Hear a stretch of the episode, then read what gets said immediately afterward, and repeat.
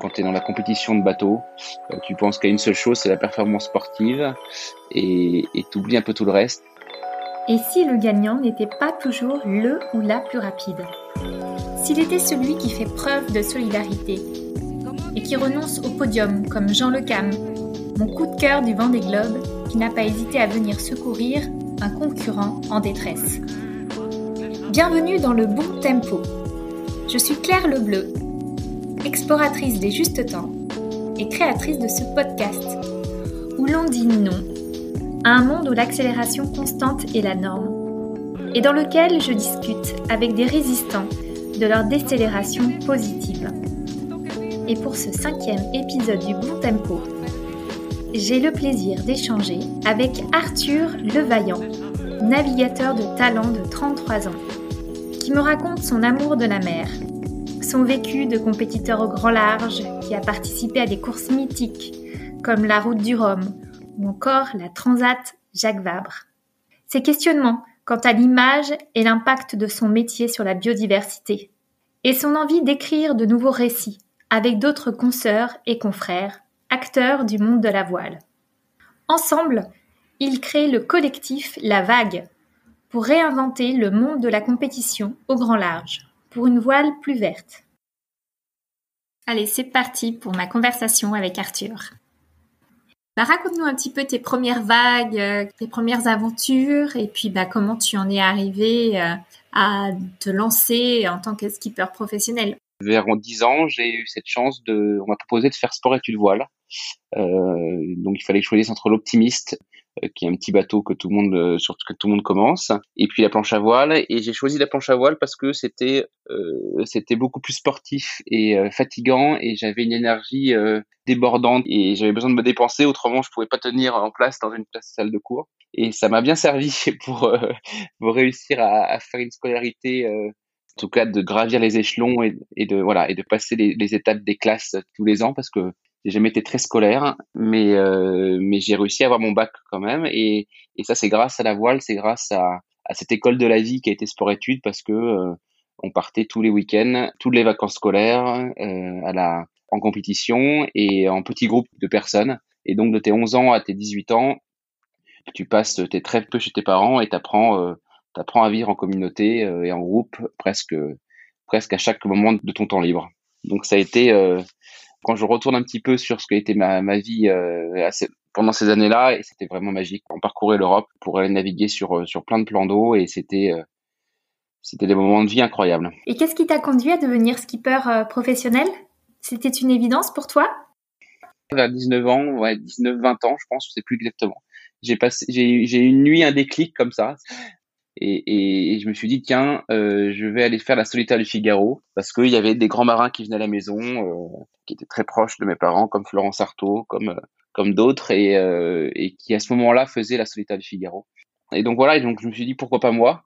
Ce qui a rendu fou mes parents, et mon père surtout, qui est un grand marin, mais qui a toujours fait ses projets de son côté, et qui a jamais été vraiment... Euh, voilà, on a on s'est retrouvés depuis, mais, mais à l'époque, c'était euh, chacun ses histoires. Et il m'a dit, arrête de rêver, mon petit bonhomme, euh, tu feras jamais professionnel en voile. Pour ça, il faut être un champion. Fais des études plus tôt et, et arrête de rêver. Plus on me dit de faire quelque chose dans un sens, plus je vais souvent à l'opposé. Et donc, je me suis investi corps et âme dans, ce, dans cette quête de recherche de partenaires et de sponsors. Euh, j'ai réussi à en trouver un petit. Et donc, à 21 ans, j'étais le, Benjamin de la solitaire de Figaro en 2010. Et donc, je me suis retrouvé à naviguer contre plein de d'immenses champions. Et, et j'ai passé des échelons. J'ai réussi à faire de très belles étapes dans les grandes tempêtes. Et c'est à ce moment-là, à la fin de cette course-là, que je me suis dit, OK, euh, je pense que j'ai l'énergie et euh, l'envie pour, euh, pour continuer, pour essayer d'être, de devenir un, un grand marin, comme on dit. Et tu peux nous parler un petit peu de la course en solitaire du Figaro? Alors la solitaire, c'est une des courses qui, les plus durs qui existent, on va dire, au monde euh, en termes de, de compétition et, et d'engagement personnel. C'est, une course où on, on, passe sa vie à jouer avec la limite de son corps et de son esprit, euh, parce que c'est une course où on dort pas en fait. C'est une course par étapes. On navigue en Europe, euh, entre la Manche et l'Atlantique. On navigue entre l'Irlande, l'Espagne euh, et la France, et on navigue proche des cailloux, proche euh, proche des côtes, euh, avec des cargos qui passent, avec des adversaires et des, et des pêcheurs qui sont qui sont pas loin. avec des algues, avec du courant, avec des changements de météo qui n'arrêtent pas. Et donc c'est une course où en fait on, dort sur une étape de 5 jours, on fait des micro-siestes de 5 minutes par 5 minutes. Et donc on, dort entre minimum une heure jusqu'à euh, ou zéro même jusqu'à euh, on va dire maximum 3 4 heures par euh, par jour. Ce qui est peu quand on, met un engagement physique et mental aussi élevé. Et, et donc c'est une course aussi sur la durée parce que ça dure un mois.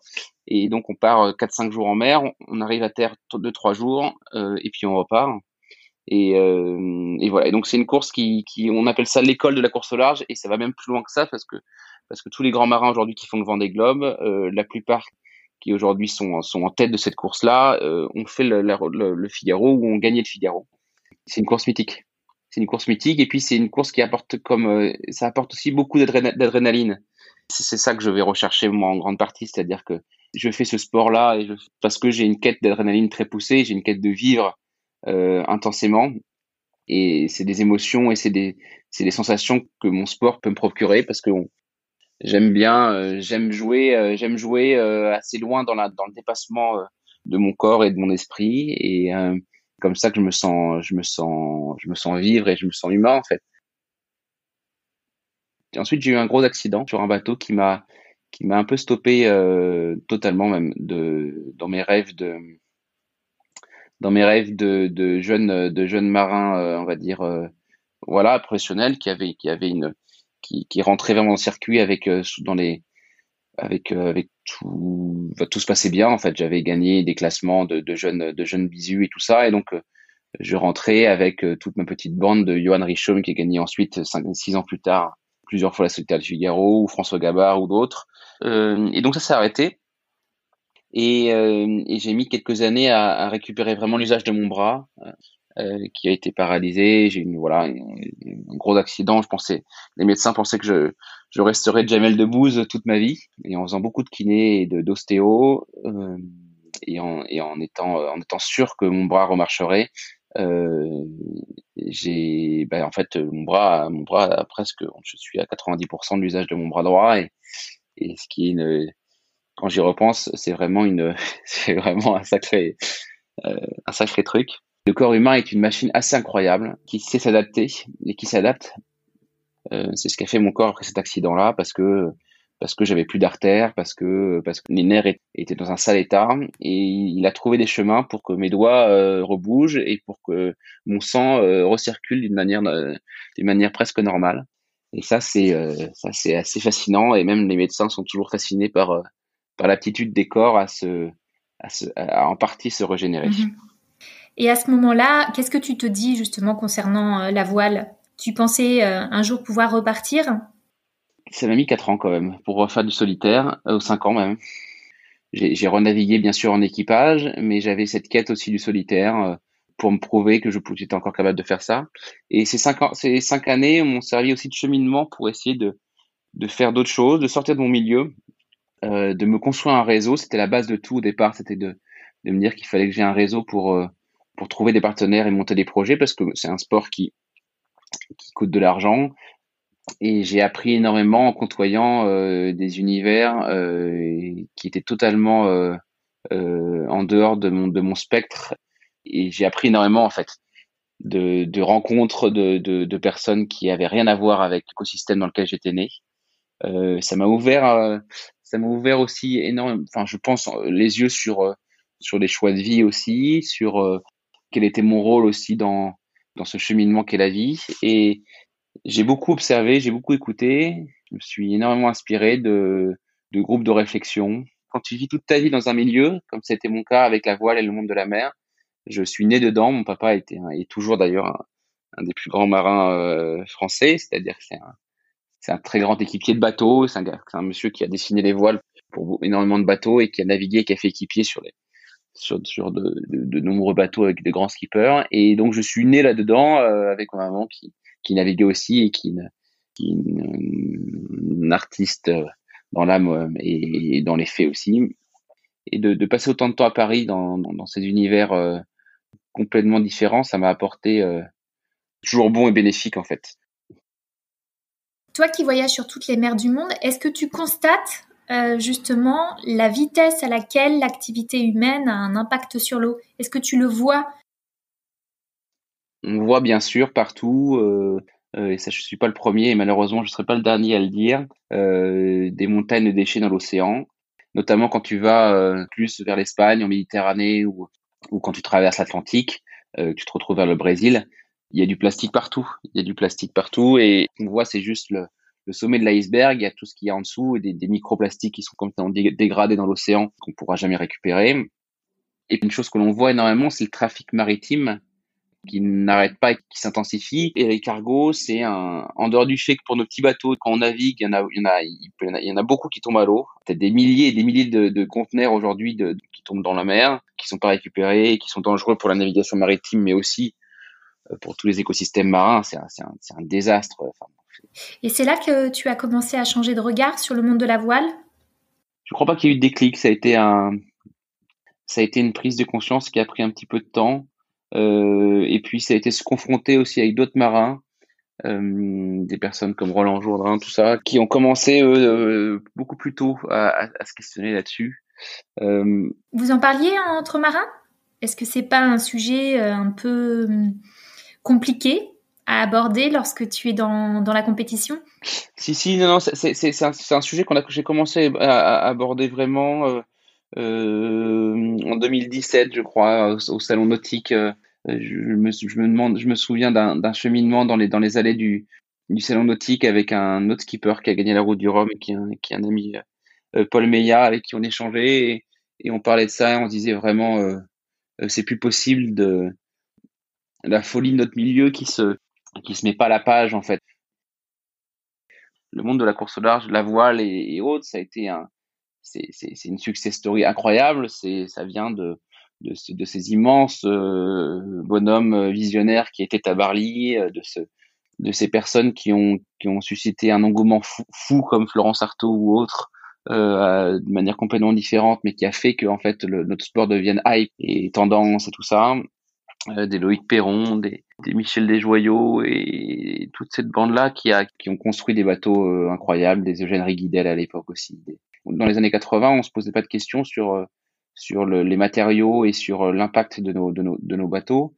Et ça a continué, en fait, il y a eu un, une inertie très grande euh, d'un petit milieu. Il y a un rôle de symbole qui est gigantesque. Là, on, on le voit avec le Vendée Globe, par exemple, c'est il y a un engouement alors, qui est lié aussi, aussi à la période, mais euh, qui est dingue. Et, donc, c'est à partir de ce, ces questionnements en disant, voilà, on a un rôle de symbole, on est, euh, nous marins, on véhicule des, des, des, imaginaires qui sont dans, la protection de la nature, euh, on se doit d'être plus modèle dans ce qu'on fait. On s'est bien sûr fait taper un peu sur les doigts par d'autres skippers et par d'autres d'autres d'autres projets. Et c'est d'ailleurs toujours le cas en nous disant euh, ça sert à quoi de dire ça si vous si, si, si vous proposez pas de solution derrière?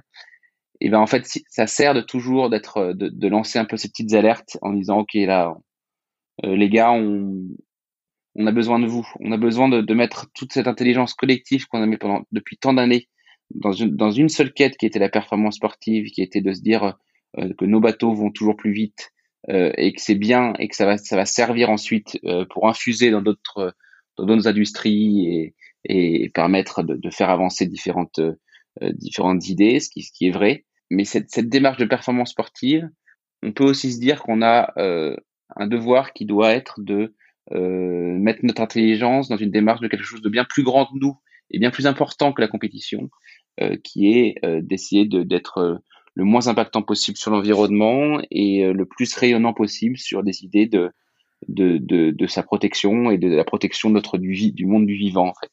Euh, et on a besoin de toutes les strates de notre univers, de des personnes qui construisent nos bateaux comme des personnes qui naviguent dessus euh, des sponsors, en passant par les team managers, par les équipes, par les, tous les sous-traitants du monde de la course au large qui sont très nombreux, des ingénieurs, les architectes. Oui. Et, euh, puis aujourd'hui, les, bateaux de course sont devenus des, bijoux technologiques. Donc toujours dans cette optique euh, de, de, battre des records de vitesse. Mais on comprend aussi que bah, pour construire ces bateaux, on utilise des matériaux énergivores, qu'il y a beaucoup de déchets, euh, là, j'ai envie de citer un article paru dans, dans, Le Monde au mois de décembre où Kevin Escoffier, donc compétiteur euh, rescapé de la, de la, dernière édition du, du Vendée Globe, parlait de sentiments de, de schizophrénie. Et il expliquait que vous étiez de plus en plus nombreux à vous questionner sur l'avenir de la course en voilier. Et donc je reprends ces propos. Est-ce que ça a du sens, cette croissance constante dans une société où les ressources sont finies, est-ce que ça a du sens de dire que le gagnant a été le ou la plus rapide? En fait, Kevin, tu vois, avant le avant le Vendée Globe, on en a discuté euh, avec lui, avec sa femme.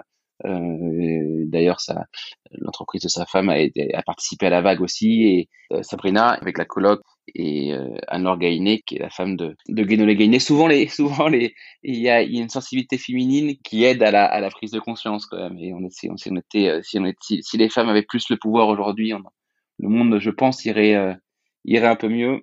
Bref, je me perds un peu. Ah non, non, j'aime bien. Euh, continue. On va changer de thème. je me perds un peu, mais, mais c'est mais, mais, mais c'est quand même lié. Là, ce questionnement mais sur. C'est parce euh, que vous assumez votre part de sensibilité. Voilà ce qui est en train de se passer. Ah ben moi, moi je l'assume totalement euh, et j'adore, j'adore en parler d'ailleurs. Euh, j'ai une, une, grande part de féminité en moi et ça c'est et ça c'est je, je, le sais mais euh, euh, on a fait un truc assez incroyable pendant le confinement on a réussi à mélanger euh, le premier confinement mélanger euh, tout un tout un panel assez large du, monde de la course au large et de la voile pour se questionner sur ces, sur ces enjeux liés à la construction de nos bateaux, à la philosophie de nos projets et tout ça. Euh, et là, Kevin, il, il, avait répondu à ça juste avant le départ du Vendée Globe, en répondant à ce, à ce journaliste incroyable qui est Jean-Louis Touzé. Euh, il, euh, ouais, il, il a, enfin, il a, il a les bons mots, quoi. Cette quête de sens, de, euh, du toujours plus, toujours plus vite. Est-ce que c'est ce qui fait rêver les gens? Euh, J'en suis pas sûr. C'est l'humain veut toujours aller plus vite. Euh, moi, je, je, j'ai pas la réponse. Moi, j'adore ça aussi. Si tu veux, je, J'adore aller très vite sur l'océan. D'où le sentiment de schizophrénie évoqué, quoi. Bah c'est ça. Alors le, la, la, vague au départ, hein, on avait proposé euh, de l'appeler schizophrénique cellose, mais euh, bon, c'est pas passé. euh, mais c'est un, peu, tout ce qu'on vit en fait, ouais. C'est un peu tout ce qu'on vit. On est dans un, euh, on, a des, on a des émotions, des envies, d'adrénaline euh, de, dingue, et c'est ce qu'on, c'est ce qui nous procure en partie la vitesse. Mais c'est à nous aussi de, de, réinventer, comme dit très bien Damasio et Alain Damasio et, d'autres, de réinventer les nouveaux imaginaires, de se remettre en quête de, de rêves euh, qui sont pas que la vitesse absolue, mais qui sont euh, euh, plutôt de vivre en harmonie avec euh, avec les, ce qui nous entoure. Comme je te disais tout à l'heure, l'endroit où je me sens le mieux, c'est quand je glisse une vague j'adore cette sensation d'être pris dans le dans le mouvement de la vague et de faire corps avec elle. Mais mais c'est pas une question de vitesse, c'est une question de de connexion avec elle.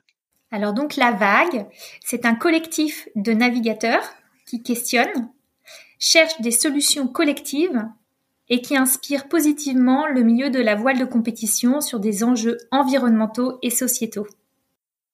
Aujourd'hui, ce sont des groupes de réflexion qui essayent de partager leurs idées euh, d'une manière la plus transparente possible avec euh, tout l'écosystème de la voile et de la course au large et d'essayer de, faire que notre euh, que nous sportifs marins, que notre sport soit devienne à la pointe de, des sujets liés à l'impact sur l'environnement. En fait, pour bien nommer les choses, on a besoin de data, on a besoin de données, et ça, ça demande du temps, de l'argent. C'est quelque chose qui devrait être accessible à tout le monde pour moi. Il y a des entreprises qui travaillent là-dessus et, qui font un travail super d'ailleurs et qui font du business là-dessus. Et, d'ailleurs, ça va, ça va continuer. Mais il y a aussi un besoin pour moi de, permettre l'accès à tout le monde à ces, outils-là parce que c'est comme ça qu'on pourra progresser, on va dire. Euh, et on a besoin d'outils qui nous permettront aussi de, bien nommer les choses. La vague, ça, ça c'est en train de devenir une plateforme de bonnes pratiques. Euh, la vague a, vocation à, à permettre d'orienter les personnes qui le veulent sur les bons outils aussi. Là, je vais reprendre justement ce qui est écrit sur le site de la vague, qui est très bien fait. Donc là, on voit que pour rejoindre la vague, donc que tu sois marin, étudiant, ingénieur, je passe le message comme ça en même temps, que tu sois marin, étudiant, ingénieur, communicant, amateur, rejoins-nous pour embarquer le monde de la course au large sur la vague de la transition écologique. Et donc là, on voit effectivement comment participer à la vague. Donc on comprend qu'il y a différentes façons. Euh, soit en devenant adhérent ou encore, euh, comme tu le disais, en apportant mon expertise euh, sur un sujet, en participant à différents ateliers, en prenant part aux, discussions, en relayant, en partageant sur, sur les réseaux sociaux. Donc c'est plutôt très bien fait.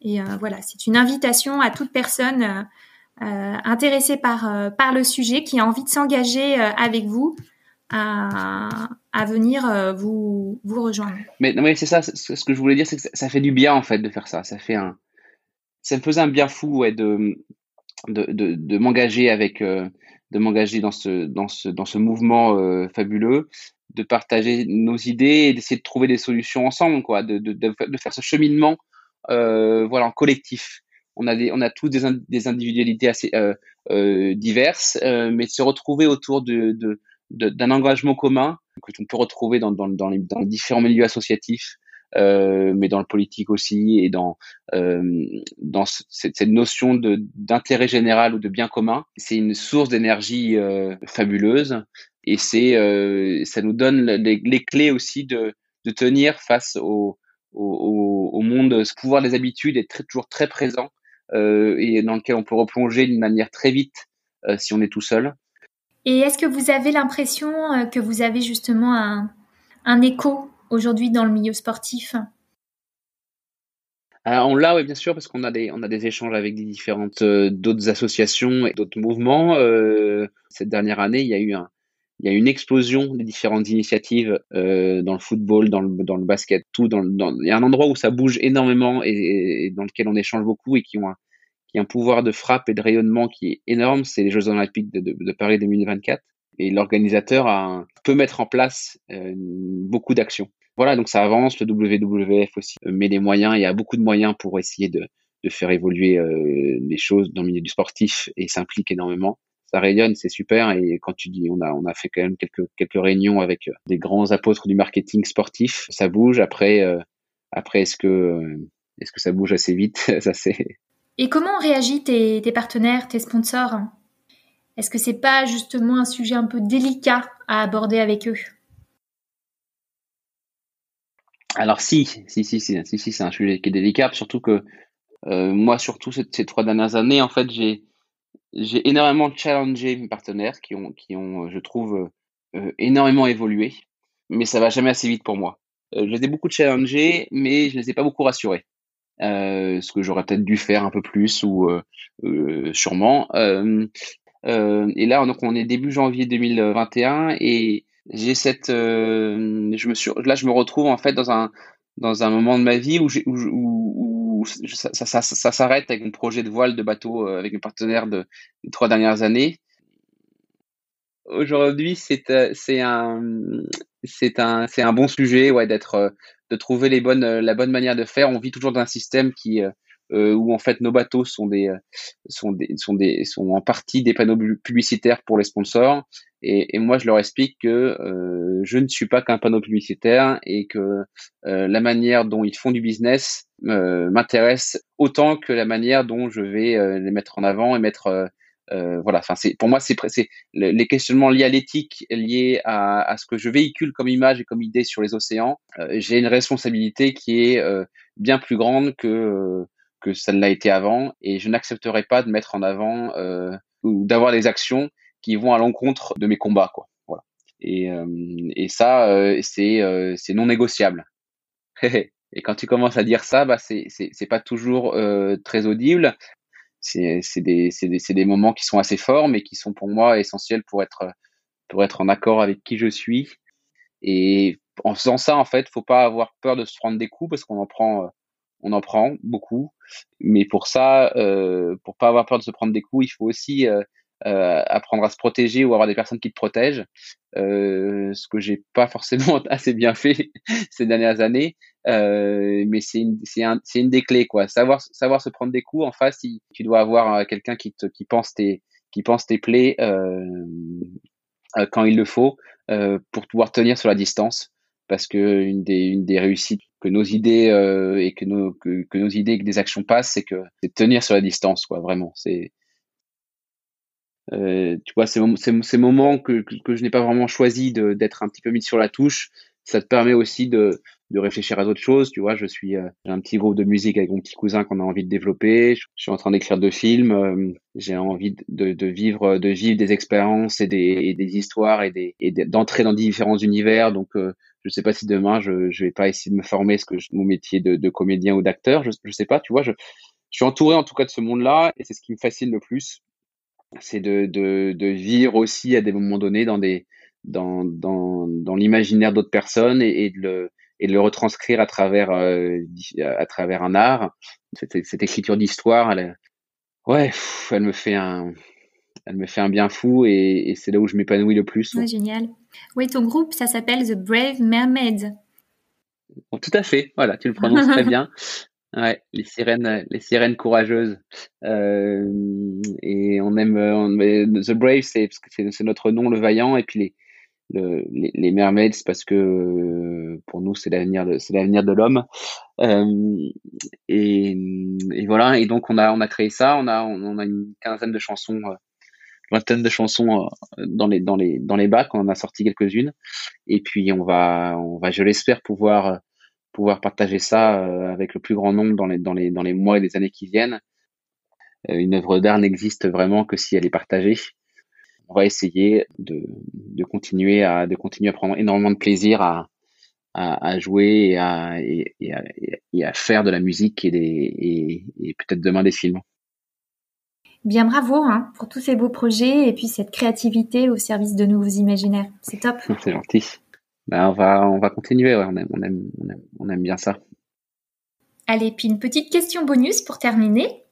Est-ce que tu pourrais nous partager un bouquin que tu aimes, ton coup de cœur du moment?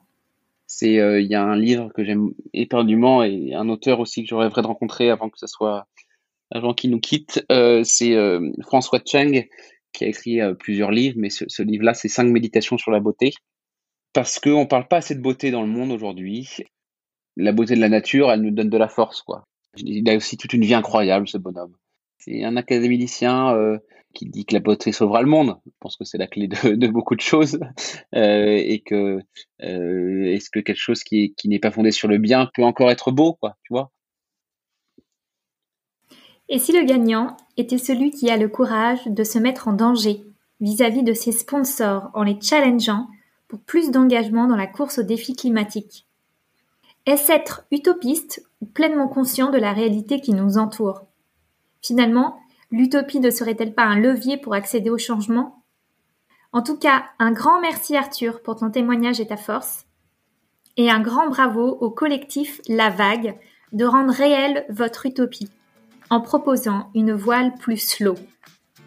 Voilà, j'avais envie de partager mes découvertes et les sujets qui me font du bien. N'hésitez pas à me faire part de vos retours et à me dire ce que vous en avez pensé sur ma page Facebook Le Bon Tempo et si le temps devenait notre allié. Et si vous souhaitez me soutenir, la meilleure façon de le faire est de faire circuler cet épisode auprès de votre réseau. Je vous propose de terminer en musique en écoutant le titre Mermaids Club que nous proposent Arthur et Jean-Baptiste Levaillant. Nos Brave Mermaids pour se sentir humaine, pour se sentir humaine. C'est la vie aquatique de nos nuits érotiques de bébé. La Birkin 69 avec Dean. Ça pique, c'est chic, une tempête de tonique. Sur la piste, ça balance. Karine, Nana danse. Dans notre club, il fait noir, mais il ne fait pas froid. Les loulous de Piala te prendront dans leurs bras. Avant le dernier métro, n'oublie pas ton maillot. Dans la nuit, remis des hanches son bikini. C'est la nouvelle vague qui déferle sur Paris. C'est la nouvelle vague qui déferle dans vos nuits. C'est la nouvelle vague qui déferle sur Paris. C'est la nouvelle vague qui déferle dans vos nuits. Paris, New York, New York, Paris. Océan acoustique, c'est la formule magique. Les sirènes parisiennes boivent du rhum pour se sentir humaines, pour se sentir humaines. Les sirènes parisiennes boivent du rhum pour se sentir humaines, pour se sentir humaines. On est à bout de souffle dans nos villes waterproof. On fait bande à part, les mermaids en ont marre. C'est le dernier vers si vous n'aimez pas la mer. Y a plus qu'une chose à faire allez vous faire fou. Fou de Pierrot, les pieds dans l'eau, l'eau, l'eau. Fou de Bordeaux, tous, tous, tous en maillot. Oh, oh. Il va faire chaud, il va faire chaud. Ciné club, surf club, yacht club, pool club. C'est le Mermaid's Club, c'est le Mermaid's Club. Ciné club, surf club, yacht club, pool club. C'est le Mermaids Club. C'est le Mermaids Club. La nouvelle vague te prendra la main, comme elle a pris celle de Godard. La nouvelle vague te prendra la main, comme elle a pris celle de Godard. La musique n'existe que pour accompagner des évolutions liquides, des vagues qui m'entourent. Si Truffaut voyait dans le cinéma une fascination de l'homme des cavernes devant sa flamme, je pense que le spectacle de l'eau a précédé celui du feu. C'est la nouvelle vague qui déferle sur Paris. C'est la nouvelle vague qui déferle dans vos nuits. C'est la nouvelle vague qui déferle sur Paris. C'est la nouvelle vague qui déferle dans vos nuits. Paris, Paris, Paris, Paris, Paris. La mer t'appelle, la mer m'appelle. Paris, Paris, Paris, Paris, Paris, Paris. La mer t'appelle, la mer m'appelle. La mer nous appelle.